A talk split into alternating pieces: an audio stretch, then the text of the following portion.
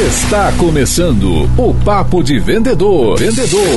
Um podcast dedicado a vendas, gestão de vendas e liderança.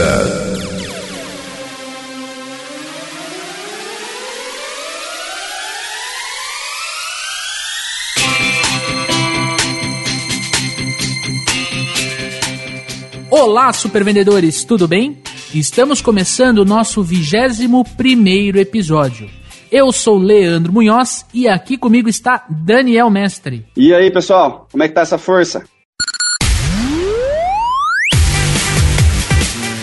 Se você quer ver este programa crescer, florescer, que a gente consiga trazer mais convidados, que a gente consiga aumentar a frequência, nós precisamos que este podcast chegue a mais profissionais de vendas. Para isso, eu fico aqui imaginando se você consegue compartilhar o link deste episódio, tanto pelo Spotify quanto pelo site, para três amigos que trabalhem direta ou indiretamente com vendas. Diretamente é aquele teu amigo que vende do seu lado, no seu time, que tem uma empresa que está no mercado atendendo, fechando clientes toda semana. Agora, indiretamente, empreendedores e diretores de empresa que precisam respirar vendas. Compartilhe o link tanto desse quanto dos outros episódios para fazer o papo de vendedor chegar em mais gente e a gente conseguir juntos transformar o nosso país, transformar a forma como nós vendemos. Tamo junto? Quando foi a última vez que você investiu na sua carreira? Conheça agora a formação em vendas, que vai levar você para o próximo nível. São mais de 40 aulas tratando tudo o que você precisa saber para aumentar suas vendas. Tenha acesso a todas as técnicas, estratégias e comportamentos utilizadas pelos top performers para realmente ganhar dinheiro com vendas. Acesse o site www.supervendedores.com.br www.supervendedores.com.br e conheça ainda hoje a nossa formação. E aí, bora pra pauta?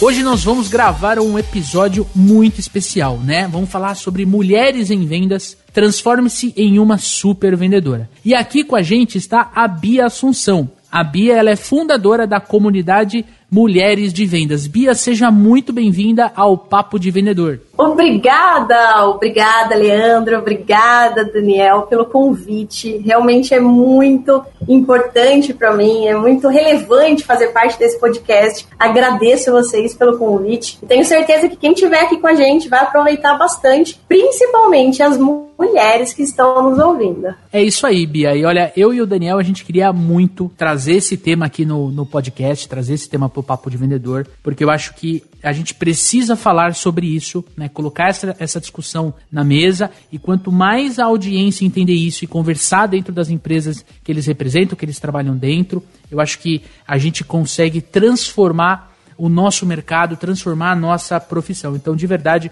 obrigado pela sua participação, tá? E começando logo com uma pergunta complicadíssima, uma pergunta para colocar você na fogueira. Eu quero entender quais são os maiores desafios que a mulher enfrenta na profissão de vendas? Na verdade, sim, isso é importante a gente trazer como reflexão, uma das primeiras reflexões do nosso bate-papo, né? Porque não são poucas, não são poucas as dificuldades que as mulheres enfrentam. Tem questão cultural envolvida, que eu vou falar um pouquinho, tem a questão das responsabilidades, enfim, mas o que eu quero dizer é o seguinte: é muito legal a gente começar com esse tema para que as mulheres que estão nos ouvindo e que trabalham com vendas possam se enxergar nisso tudo e entender que, assim como elas, eu que trabalho com vendas e que trabalho com vendas há mais de 15 anos, também passo por isso todas as outras mulheres também. Então, na minha visão, eu vejo que a questão cultural é algo ainda que a gente já avançou bastante, mas é algo ainda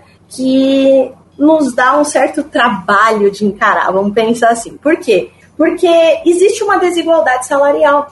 Isso é fato. Isso, as mulheres crescendo já, a gente alcançou bastante conquistas. No entanto, Tem uma pesquisa que eu estava verificando há meses atrás, tá? Uns dois meses atrás, e que dizia o seguinte: as mulheres, no mesmo patamar que o homem, na parte organizacional, ganham em torno de 20% a menos, só por ser mulher. Então, veja, é, a gente tem isso, a gente passa por isso, independente da gente querer isso ou não. Então, isso ainda é uma questão cultural que as mulheres têm que enfrentar. Quem trabalha com vendas tem uma facilidade em relação a isso, porque as pessoas que trabalham com vendas, elas podem muitas vezes, né, fazer o seu próprio salário. Elas têm essa possibilidade. Então, eu acredito que, além da gente ter essa dificuldade, essa questão cultural, a gente tem uma facilidade também em relação a isso. Porque a gente tem a possibilidade de fazer o nosso próprio salário e buscar essa diferença natural de 20% que ainda existe.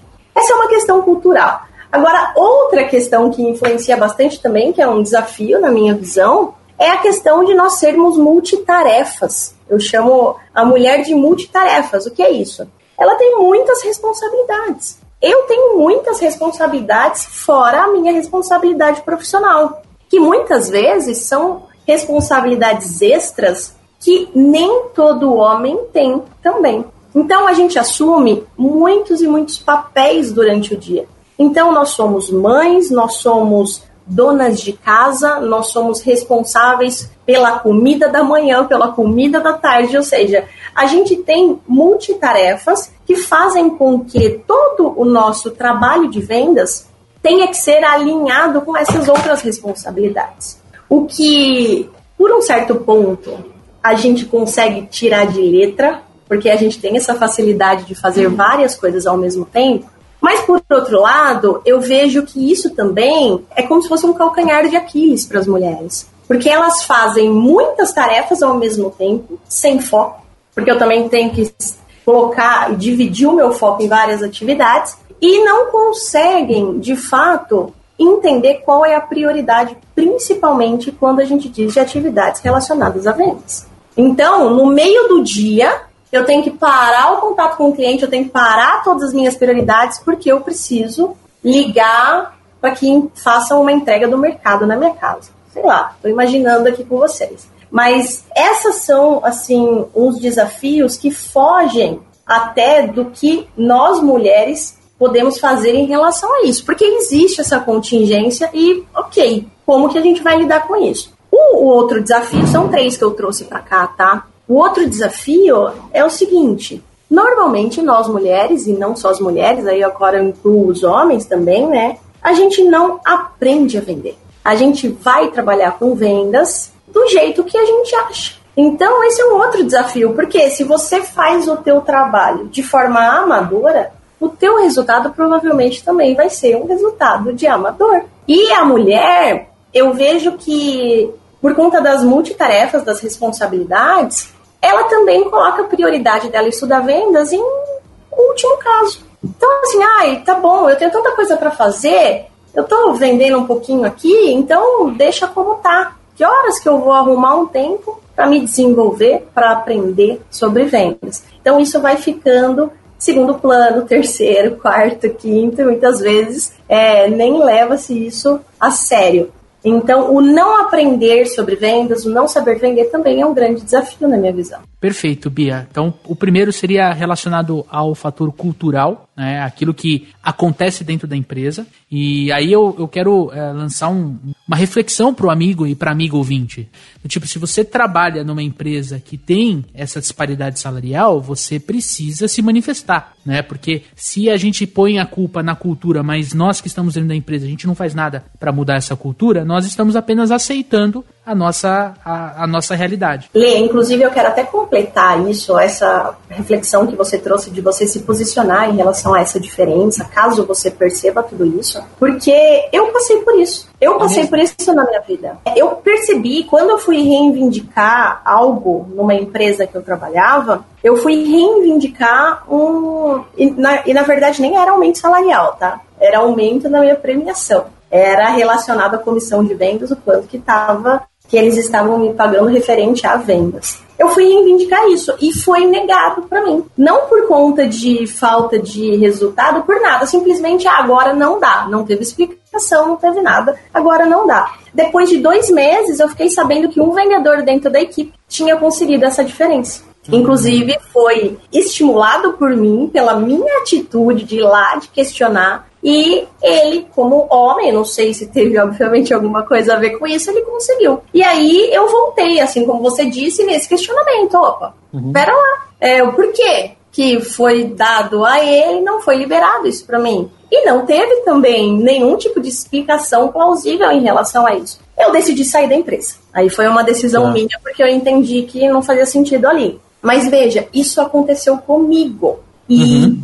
isso é, de fato é muito ruim, porque você sente isso na pele, essa diferença. Então, as mulheres que estão passando por isso, assim como você deu essa dica de reivindicar, de querer saber mais a respeito do porquê que está acontecendo tudo isso, eu dou maior força, porque se eu não tivesse ido atrás, talvez eu estivesse até hoje naquela empresa. Agregando a nossa discussão aqui, nosso bate-papo, eu acho que o vendedor, né, o homem também precisa ter essa noção, né? De repente, esse, esse teu ex-colega de trabalho, ele, pela sua atitude, ele se sentiu motivado a fazer o mesmo. Poxa, ele poderia ter falado, ó, oh, legal, você deu para mim, agora acho que isso deveria ser um benefício para a equipe inteira, indiferente o sexo, né? Enfim, eu quero colocar essa provocação pro amigo ouvinte de realmente ele se colocar, né, na posição da mulher, da sua colega de trabalho, né? Porque a gente só muda a cultura se a gente mudar nós mesmos. A gente só, só, só, eu só aceito aquilo que é melhor para mim. Eu não posso olhar para o meu colega. Eu tenho que ter empatia com o meu colega de trabalho. Ele pode me defender amanhã, né? Eu acho que esse, esse é o mindset. E falando de carreira, realmente as pessoas, aí eu vou, eu vou falar homens e mulheres, né? É, tem muito profissional que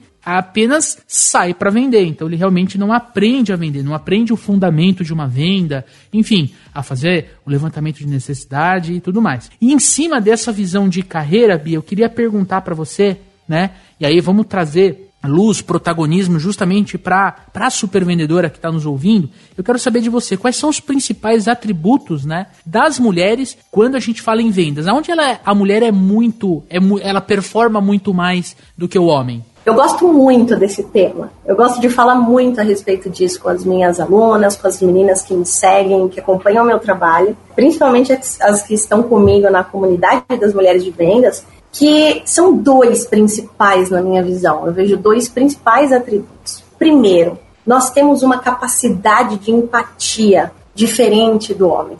Então, para nós é muito mais fácil e como se fosse até mais natural sermos empáticos ao outro. Então, não é muito complicado para mim me colocar no lugar do outro e entender o que ele está passando. Olhar, é, na verdade, olhar com os olhos dele, enxergar com as lentes dele. Isso é uma questão bem natural das mulheres, porque eu, eu percebo que nós somos bastante empáticas nesse sentido.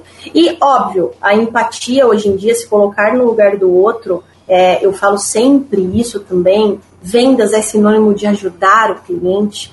E você só ajuda alguém a resolver um problema que ele tem se você consegue entender de fato o que ele está passando, qual é o problema. Então, primeiro ponto, atributo feminino que, na minha visão, joga as mulheres lá para cima é a empatia. Segundo ponto é a nossa sensibilidade. A mulher, ela tem uma sensibilidade muito mais aguçada do que o homem. Isso também é natural. Óbvio, isso a gente tem por conta de toda a questão da maternidade envolvida, né? A possibilidade da gente gerar outra vida dentro de nós, mas a sensibilidade nossa é muito maior usar a sensibilidade a seu favor no processo de vendas, sem dúvida, também vai facilitar muito, principalmente a conexão com o cliente. Principalmente o momento que você precisa que ele confie em você.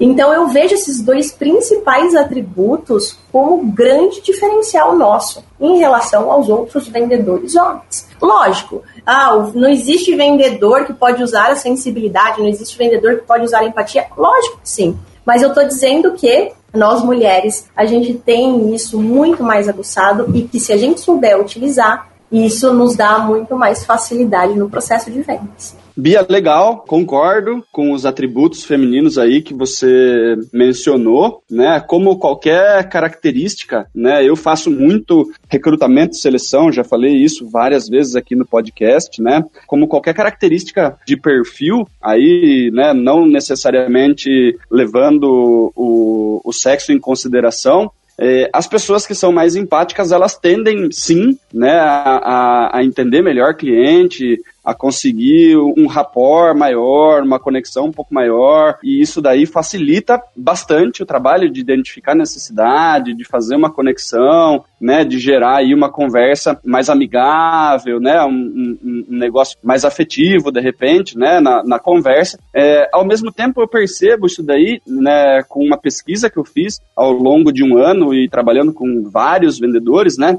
a questão da empatia também é, gerava uma questão de muitas vezes querer ajudar o cliente até onde a gente deveria talvez não ajudar.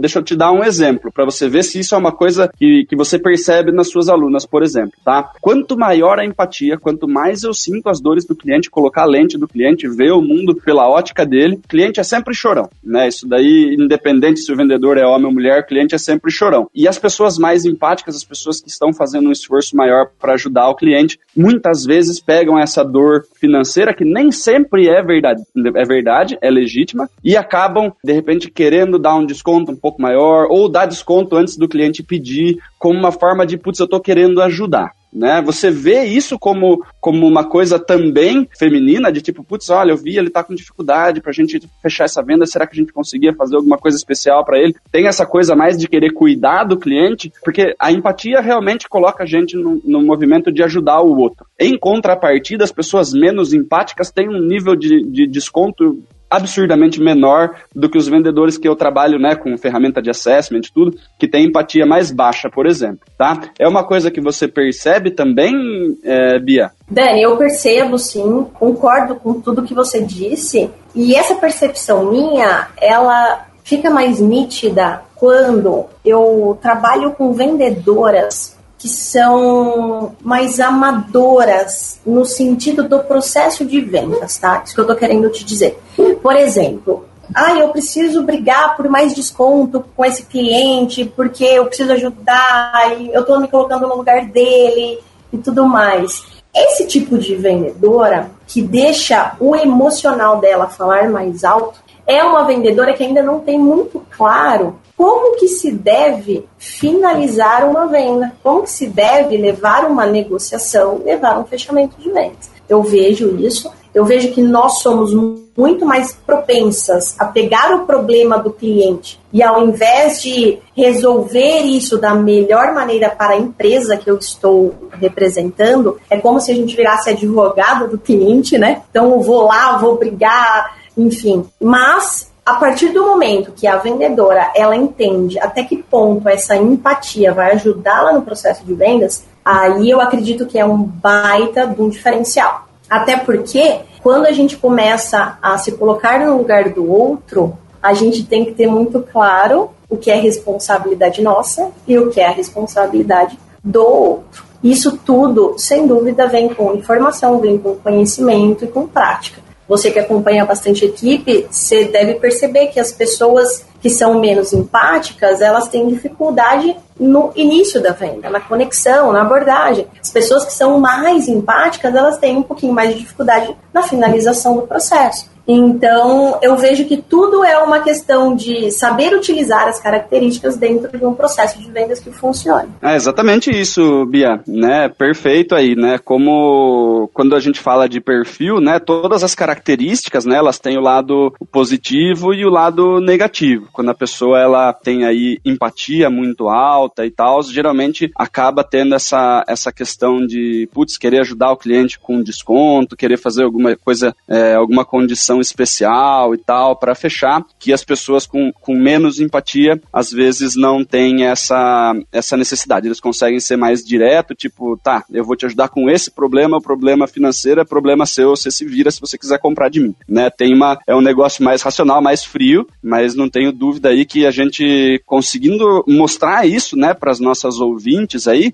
é que a empatia ela é um, uma característica super valiosa para as vendedoras. A gente tem que tomar cuidado com o uso excessivo dessa, dessa competência, né? Até onde ela nos ajuda, até onde ela começa a pegar uma parte do nosso dinheiro né? Então, super importante que as, que as meninas aí, é, que as mulheres, né, as vendedoras, percebam isso, né, e, e comecem a falar, poxa, até aqui né, tranquilo, mas eu preciso vender com menos desconto para aumentar faturamento, para aumentar a minha comissão, né? Vamos usar até onde faz bem pra gente, né? Isso daí, os homens que estão ouvindo, mesma coisa. Acho que eu já até dei esse exemplo, tinha um, um vendedor que trabalhava numa equipe minha que eu falava, pô, você é o compras do cliente ou você é o meu vendedor, né? De tanto que vinha com, com, com choradeira de preço e tal. Então, assim, é uma coisa que a gente precisa aprender a usar. Inclusive, Dani, é legal isso que você está comentando, porque eu costumo ensinar assim para as meninas. Qual é o teu papel fundamental em vendas?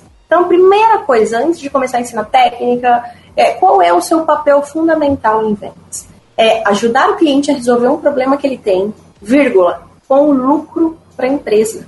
Ou seja, a sua venda só vai ser uma venda boa se você ajudar o cliente a resolver o problema dele e se isso trouxer dinheiro, dinheiro no caixa, lucro para a empresa. Então, isso daí já muda a percepção desse tipo de vendedora, que fica, ai meu Deus, eu preciso desse desconto, preciso desse desconto. Muito desse problema advém, obviamente, da liderança também não entender em relação à remuneração da equipe comercial, né? Porque se uh, o vendedor ou a vendedora fosse remunerado por lucro, obviamente não seria tão fácil conseguir esse desconto. Mas é o que eu estou dizendo, se as vendedoras elas já têm essa visão direcionada em relação ao papel fundamental delas, que é ajudar o cliente a resolver, só que com lucro para a empresa, pronto, aí matou. Você falou sobre empatia, né, sensibilidade. São duas características aí que colocam a mulher como uma pessoa de repente mais boazinha, uma vendedora mais boazinha, né? Ela é super preocupada com o cliente, ela é mais sensível e tal. Como que as mulheres podem se posicionar mais, né, perante o cliente, empresa, o mercado, né? Se colocar no, numa posição mais de defender ali a sua forma de trabalho, para fechar o negócio, como você falou, né, que às vezes elas têm um pouquinho mais de dificuldade, não só as mulheres, né, a gente conversa aqui com, com vendedores o tempo todo, a, a parte de negociação e fechamento também é uma, uma dificuldade de, de, vendedores em geral, né, mas como que a gente consegue ajudar as nossas, as nossas ouvintes aí a se posicionarem mais perante cliente, mercado, empresa? Realmente, essas duas características, elas são características mais... É empáticas, vamos dizer assim, pensar no outro, fazer pelo outro e tudo mais. Só que você tocou num ponto muito importante, que é se posicionar em vendas, ok? Isso para mim também é uma outra chave de tudo. Por quê? Como que ela pode se posicionar mais? Primeiro, ela deve entender que quem comanda a venda é ela.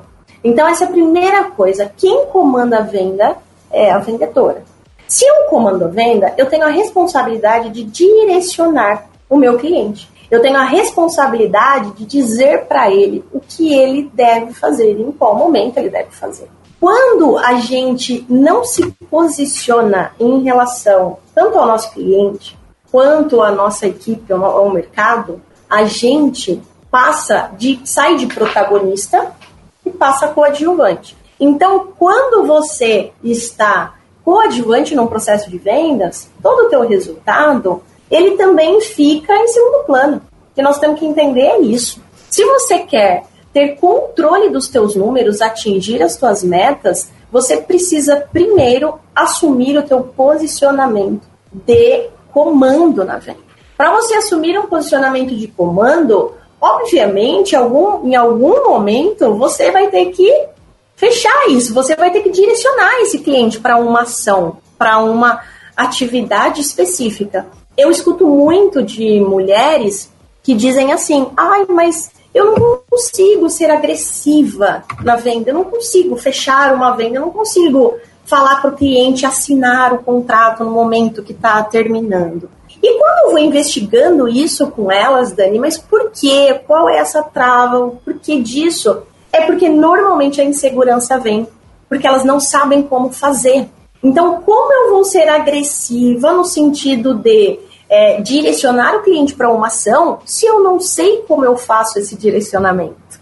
Entende? Então, eu vejo sim que as mulheres elas têm esse lado mais é, de cuidar do outro e muitas vezes o lado mais direto e reto de fechar a venda fica um pouco prejudicado, mas não só pelas características femininas, mas sim pelo fato de não saberem exatamente como que faz esse direcionamento final. Então é um trabalho que eu desenvolvo bastante com elas, que é dar esse poder, que é dar esse protagonismo para que elas entendam que elas que comandam o jogo. O jogo comandado por elas, elas têm que, de fato, levar isso adiante. É, tá um pouco relacionado às características, né? Porque quando a gente fala dia de, de querer o melhor pro, pro outro, né? Quando a gente parte para fechamento, não necessariamente de forma agressiva, o que a gente está fazendo é, é confrontando o status quo, né? É tentando tirar o cliente da zona de conforto né? E não existe uma forma carinhosa de fazer isso, vamos dizer assim, né? A gente precisa muitas vezes ser um pouco mais duro com o cliente e tal,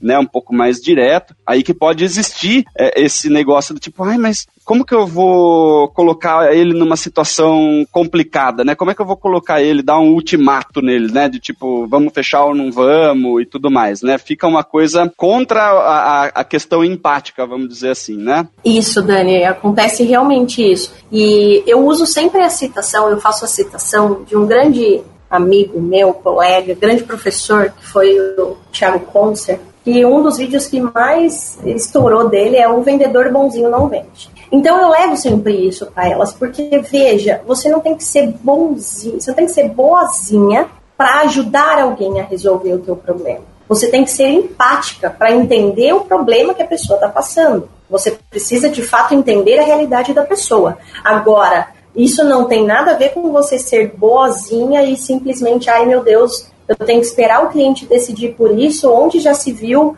eu dar uma data para ele me dar resposta. Então elas começam a perceber esse processo de vendas, esse fechamento que é algo mais direto, mais agressivo, né, nas palavras delas, que na verdade não, isso faz parte do processo, faz parte do trabalho que eu desenvolvo. Se eu quero ajudar alguém a resolver um problema, eu também tenho que entender que é responsabilidade minha direcionar essa pessoa na tomada de decisão, ajudar essa pessoa a tomar uma decisão. Então, eu venho trabalhando isso nesse sentido, porque essas crenças de que, nossa, gente, como que eu vou fazer isso? Como que eu vou finalizar essa venda e tudo mais? É mais uma questão de mindset do que de fato é, como que eu faço isso? Será que isso dá resultado ou não? E para colocar um pouco mais de pimenta aqui na nossa discussão, o posicionamento né, ele vai estar sempre atrelado ao posicionamento da empresa em que você trabalha, em que você representa. Qual seria o meu posicionamento? Olha, eu ajudo os meus clientes a venderem mais através de técnicas de marketing e vendas. Legal, então isso é o posicionamento. Quando eu falo de protagonismo, né, eu falo justamente relacionado ao controle da venda, que é o que a Bia falou. A mulher, ela, é, é, tudo bem, ela tem a característica de empatia, de,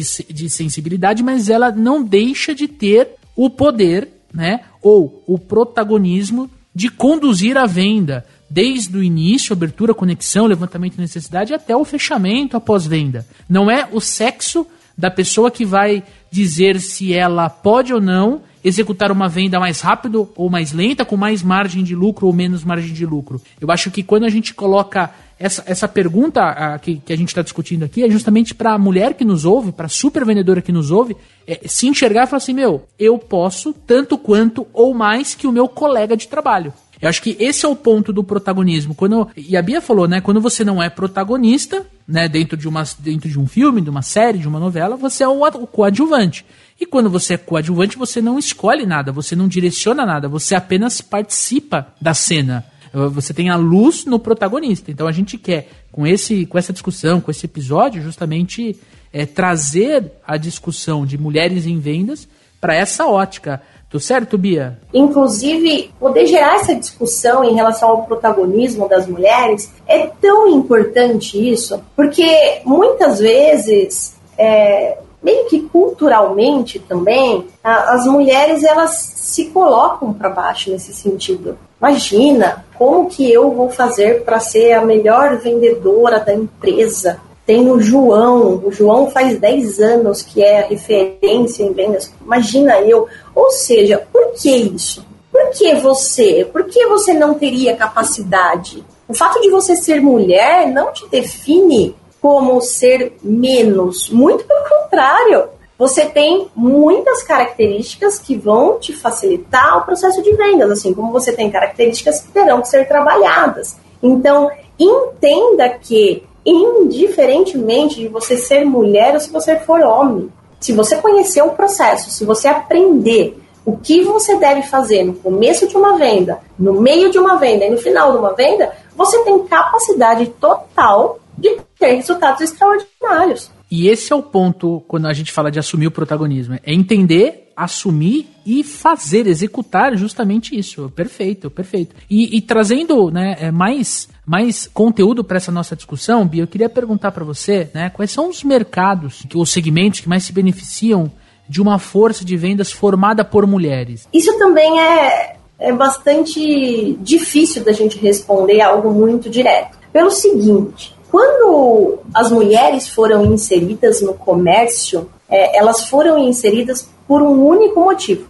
porque era mão de obra barata. Ponto. Então, assim, isso foi o motivo que as mulheres foram inseridas no, no varejo, por exemplo. Obviamente que se a gente for pensar em mercados que as mulheres se dão melhor, é, mercados de, relacionados à moda, a roupa, sapato, que são algo que são mais presentes na vida da mulher, eu acredito que sim, muitas mulheres têm essa facilidade. Só que tem que estar muito mais atrelada a um gosto pessoal da mulher do que de fato o gênero dela. Porque, por exemplo, Lê, eu mesma, eu sou uma mulher que eu sou péssima para moda, eu tenho dificuldade em relação a montar look, todas essas coisas. Então, eu, com certeza, eu, te, eu teria dificuldade de ser uma consultora de vendas numa loja de roupas femininas de chique, vamos pensar assim.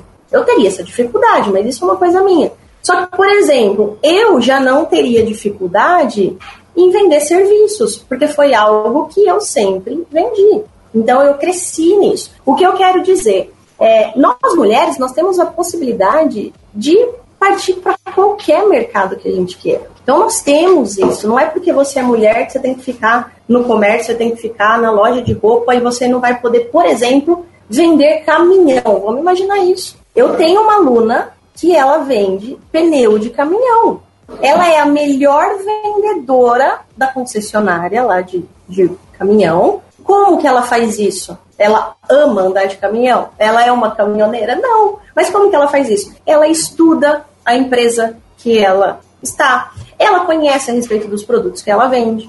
Ela estuda o processo de vendas. Então, veja, é, eu não acho justo, nem para nós mulheres, nem para vocês homens, limitar esses mercados. Porque ainda mais com o advento da, da, da internet, das informações, a gente tem a possibilidade de, de brincar com isso, né? De estar em vários mercados sem necessariamente conhecê-los profundamente, de fato. Então, é, a minha visão é mais essa, é mais ampla em relação a essa questão de mercado. Não sei se vocês confirmam isso, se vocês concordam com isso. Com certeza, Bia, eu super concordo. Eu vou fazer uma analogia aqui para ilustrar para o amigo ouvinte que está do outro lado. É, imagina que você está com um problema, talvez no, no, joelho, e você precisa fazer uma cirurgia. Eu acho que você vai estar tá muito mais preocupado com a experiência do médico ou da médica que vai fazer a cirurgia, a técnica, né? A taxa de sucesso que ele ou ela tem no executar a cirurgia do que se é homem ou se é mulher. Então, assim, quando a vendedora ela domina a técnica, ela sabe vender, ela sabe o fundamento, ela aprendeu técnicas de vendas, técnicas de fechamento e etc. Ela está tão bem preparada que ela pode hoje estar tá vendendo pneu e amanhã ela pode estar tá vendendo o mesmo produto ou um caminhão, ou ela pode estar tá vendendo areia, não sei. Ela, ela,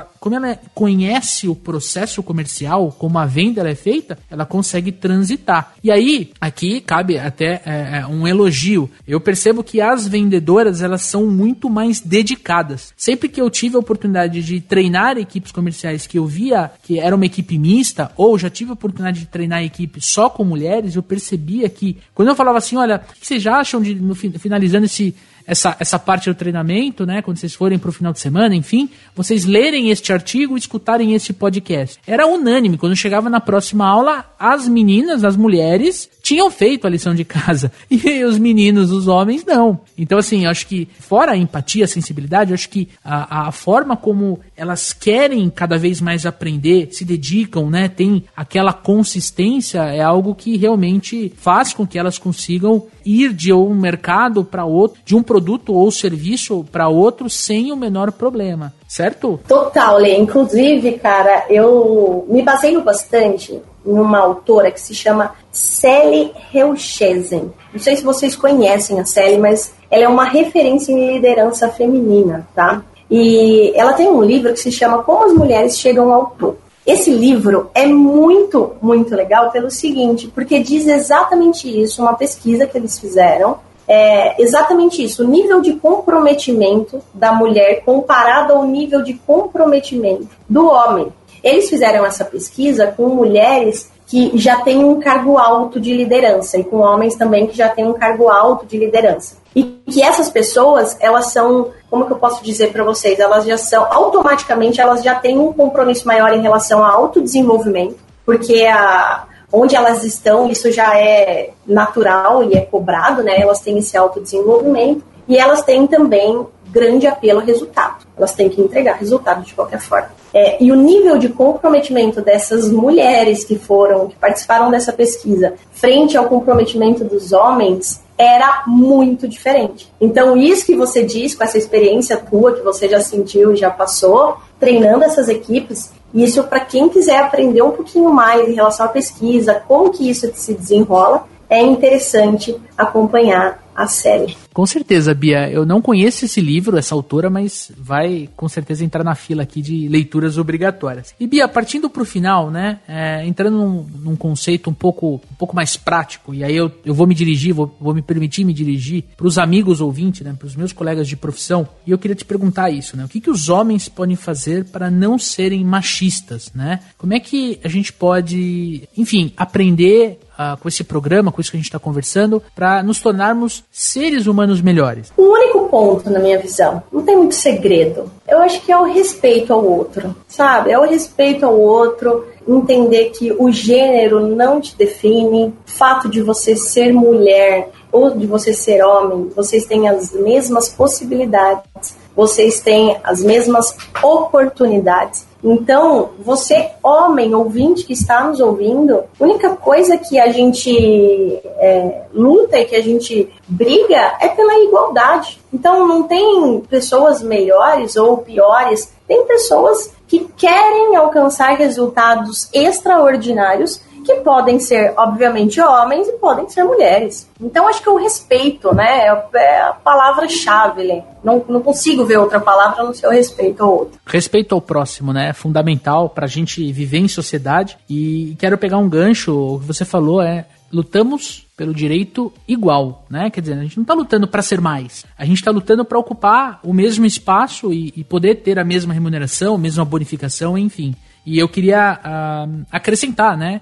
É, é, como eu, eu, tenho hoje uma filha de três anos, né, no momento em que eu gravo esse episódio, então é um assunto que me preocupa muito. Eu quero que o mundo seja cada vez um, um mundo melhor para que ela possa habitar. O Dani também tem uma, uma filha linda. O que eu estou fazendo? Eu estou me policiando muito com, com relação a jargões. É, lugar de mulher é na, em qualquer lugar, né, onde, ela, onde ela quiser, né? Então tomar cuidado quando tinha que ser mulher. Não, por que que é? Eu tenho, eu levo uma fechada, tinha que ser mulher. Não, podia ser um homem, podia ser um idoso, enfim, pode ser qualquer ser humano. Acho. Nós precisamos nos policiar porque acho que o respeito ao próximo começa é, no nosso pensamento. Né? Não posso pensar dessa forma. E também uma coisa que ajuda muito é nós homens buscarmos referências femininas, né? Buscarmos é, é, mulheres inspiradoras que venceram nas suas profissões, venceram na política, venceram no esporte, enfim, mulheres que a gente possa, da mesma forma que a gente se espelha é, sei lá, no Ayrton Senna, que é um esportista, que foi um esportista, que foi um ícone no Brasil, a gente buscar também uma mulher com o mesmo peso, é, talvez não no esporte, ou sim no esporte, enfim, é, que a gente possa olhar e, e, falar assim, meu, baita profissional, né? Baita esportista, baita, enfim, aquilo que você está se espelhando. A gente precisa é, entender que respeito é fundamental, né? E, e, entender diferenças, como existem diferenças é, dentro do time normal, né? Num, a questão de, de você ser um vendedor mais empático ou uma vendedora mais direta, né? A, a, a questão não, não, não tá sempre no gênero. Né, a, gente, a gente precisa entender que, que as pessoas, cada uma é uma, que não é porque a gente tem um, um, um, jeito de fazer as coisas que vai ser o único jeito correto. Tem muita mulher vendedora que já passou por, por, por, treinamento comigo, que eu consegui acompanhar resultado e tal, que fazem trabalhos geniais né? Fazem trabalhos maravilhosos, né? Tem uma carreira fortíssima, inclusive fazendo mais coisa do que os homens. Entregam um resultado maior do, do que o colega e tem que sair correndo para buscar filho na escola, tem que fazer um monte de coisa. Então, além de toda essa, essa diferença aí de, de, de perfil, de jeito e tal, a gente tem que entender o, o, o aumento de, de, de, tarefas aí, que muitas vezes as mulheres têm uma sobrecarga, né? e, e, e valorizar isso né? Porque quando a, a, a, Bia falou que muitas mulheres aí acabam sendo mais dedicadas do que os homens, muitas vezes é, eu percebi isso e que, que, as mulheres estavam tentando fazer uma entrega maior, né? Justamente para cons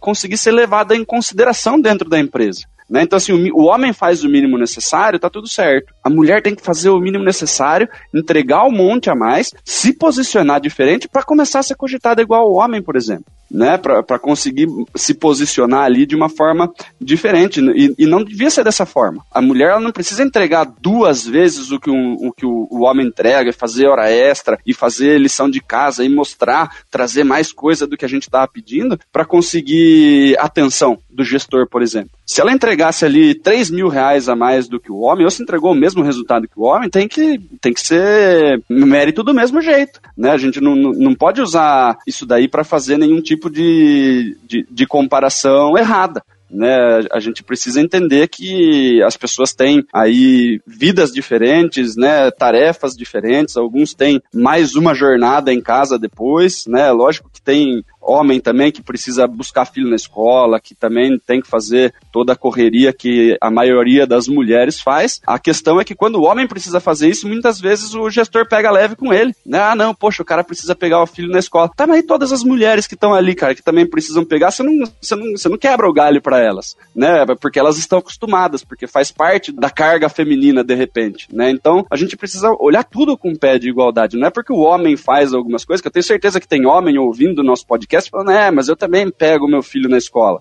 Sim, você tá achando que só porque você pega seu filho na escola, você tem que ganhar palmas por causa disso, né? As mulheres fazem isso todo dia, não tem ninguém aplaudindo, cara, porque é mais do que obrigação da mulher fazer isso, né? Então a gente precisa tratar todo mundo igual, né? A gente precisa dar chances iguais para todo mundo e olhar para os resultados de forma igual, né? Simplesmente isso daí. Sensacional. Tenho certeza absoluta que cobrimos, né, de forma majestosa a nossa pauta aqui. Tenho certeza que é um excelente programa, um excelente podcast para você, amigo ouvinte, amigo ouvinte que está nos ouvindo. E vamos para o momento botinho.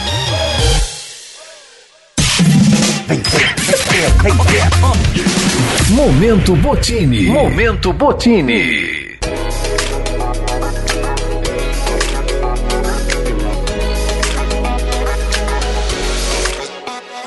Disse anteriormente, então, a indicação que eu deixo aqui para as mulheres é o livro Como as Mulheres Chegam ao Topo. Sally Reugessen é o nome dela. junto com Marshall Goldsmith. Tá? Então, é interessante porque nesse livro ele mostra os 12 hábitos que impedem as mulheres, principalmente, de atingirem outros patamares na carreira. É uma baita de uma reflexão e grande aprendizado. Eu tenho um livro aqui que o meu sócio me emprestou, Guia de Negociação para Mulheres. Né, eu tava com uma turma 100% feminina, com treinamento, ele falou, cara, aqui deve ter bastante coisa bacana que você pode usar. É, Guia de Negociação para Mulheres, como conseguir o que se quer com inteligência sem perder o charme, da Leslie Whittaker e Isabelle Austin. É um livrinho, não é um livro comercial, é um livro que vai falar sobre negociações, inclusive com parceiros. Aqui fala de acordo pré-nupcial, fala sobre divórcio, fala um monte de coisa e fala que as mulheres são boazinhas, né? Bem dentro do que a gente estava conversando nesse episódio, né? E que muitas vezes, por ser boazinha, acaba ficando com uma parte menor dentro de negociações, né? Então aqui fala um monte de coisa,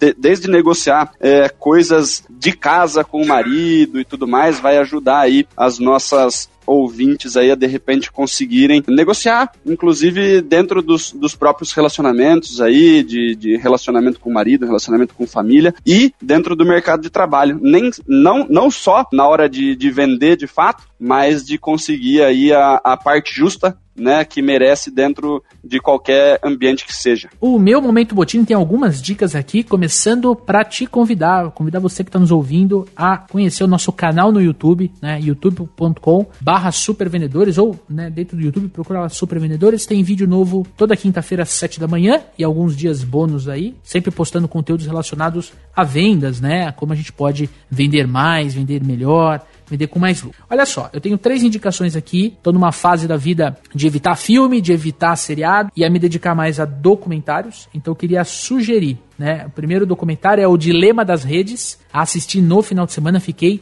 impressionado com o conteúdo. É, já vou assistir novamente é, no próximo final de semana, vou assistir com a minha esposa, como a gente é influenciado, e aí tem que pôr peso nessa palavra, negativamente pelas mídias sociais. E eu, depois, do, depois de ter assistido, eu, eu deletei todas as minhas mídias sociais do celular. Tô usando bem pouco, só nos supervendedores, num outro aparelho que eu tenho, que é justamente para limitar. E só pra você ter noção, de do final de semana pro dia dessa gravação, o meu tempo de uso do telefone caiu 75%. Quer dizer, eu, eu, passava muito mais tempo nas mídias sociais do que eu imaginava, e isso estava me prejudicando. Então, fica a minha dica, o Dilema das Redes, baita documentário que vai com certeza explodir a sua cabeça como explodiu a minha. Segundo documentário, O Poder da Coragem, de Brené Brown, é sensacional. assisti ontem com a minha esposa enquanto eu jantava. Ela fala sobre coragem e vulnerabilidade, né? O quão corajoso você tem que ser para você assumir que você é vulnerável, que você não controla tudo que acontece ao seu redor e que você precisa aprender a conviver com isso. É 50 minutinhos, passa voando, né? Quero assistir de novo, porque é aquele tipo de documentário que você, quanto mais você assiste, mais você tira proveito, mais você aprende. O Poder da Coragem de Brené Brown. Ela tem TEDs se não me engano, são três TED Talks que ela tem, que são super bombados, assim, um dos maiores assistidos. Eu ainda não assisti, porque realmente eu quero me aprofundar um pouquinho. E, eu, e a minha terceira recomendação aqui é um stand-up comedy também na Netflix. Vocês perceberam que eu sou quase um garoto propaganda na Netflix, né? O stand-up comedy chama-se Nanette, tá? Nanette com dois T's. E a comediante é a Hannah Gadsby. E ela, de uma forma bem humorada, ela mostra né, o quanto o mundo é machista. A gente falou bastante disso ao longo do programa, mas eu acho que quando você olha uma mulher falando disso, né, de forma bem humorada, aquele, aquele humor de stand-up, né, aquele, aquele humor que constrange, né, você fala assim, nossa, você se vê muitas vezes naquela situação onde você estava errando, claro, né, e, e você fala, meu, é, eu preciso mudar. Então, são três indicações que estão na Netflix: O Dilema das Redes, O Poder da Coragem e Nanete. Eu quero complementar mais uma indicação depois das suas, que é o livro da Brené Brown que se chama A Coragem de Ser Imperfeito. Quem ainda não leu esse livro, faça um favor para você mesma e leia, porque você vai entender muito a respeito da vulnerabilidade, quanto isso pode jogar a seu favor. É simplesmente maravilhoso. E Bia, pra gente finalizar o nosso episódio, como é que o nosso amigo ouvinte, a nossa amiga ouvinte, nossa super vendedora, pode entrar em contato contigo? Legal! Ela pode me acompanhar nas redes sociais, principalmente no Instagram, onde eu posto conteúdos diários gratuitos, tá? a Bia Assunção. Esse é assim que elas vão me achar lá no Instagram. YouTube também, Bia Assunção no YouTube. E estou à total disposição de todas as mulheres que querem dobrar as suas vendas. Eu ajudo as mulheres a dobrarem as suas vendas sensacional. Bia, muito obrigado pela participação. Tenho certeza que foi de grande valia para nossa audiência, que as pessoas aprenderam muito com você. Meu muito obrigado. Eu que agradeço vocês dois. Lê, Dani, muito obrigada por isso. Muito obrigada pela confiança, pela oportunidade de estar aqui falando com todas essas super vendedoras. É um motivo de orgulho para mim. Muito obrigada. Maravilha, Bia. Brigadão pela participação. É, queria aproveitar aqui como sempre, finalzinho de episódio, pedir feedback para os nossos ouvintes, para as nossas ouvintes, comentar o episódio, tirar um printzinho aí da tela do Spotify que você está ouvindo agora, joga no seu stories, marca a gente, marca os supervendedores, Daniel R. Mestre, Lê Underline Munhoz, o Instagram da Bia, a Bia Assunção, marca todo mundo, coloca o que, que você achou, manda direct pra gente, sugere pauta, sugere convidado, pra gente conseguir fazer aí o nosso programa chegar para cada vez mais gente gente e trazer para vocês o que vocês estão precisando ouvir, né? As coisas que vocês estão querendo consumir, para a gente poder ajudar cada vez mais, mais vendedores a venderem cada vez mais também, beleza? É isso aí, pessoal. E lembrem-se que a cada 15 dias tem episódio novo aqui do Papo de Vendedor. Então, pega o seu agregador de podcast, pode ser o Spotify, pode ser o Apple Podcasts ou o Google Podcast. Aproveite para assinar o nosso canal, assim todo novo programa entra na sua timeline. Tamo junto? Um forte abraço, boas vendas e sucesso! Este podcast foi editado por EditaCast. Acesse editacast.com.br.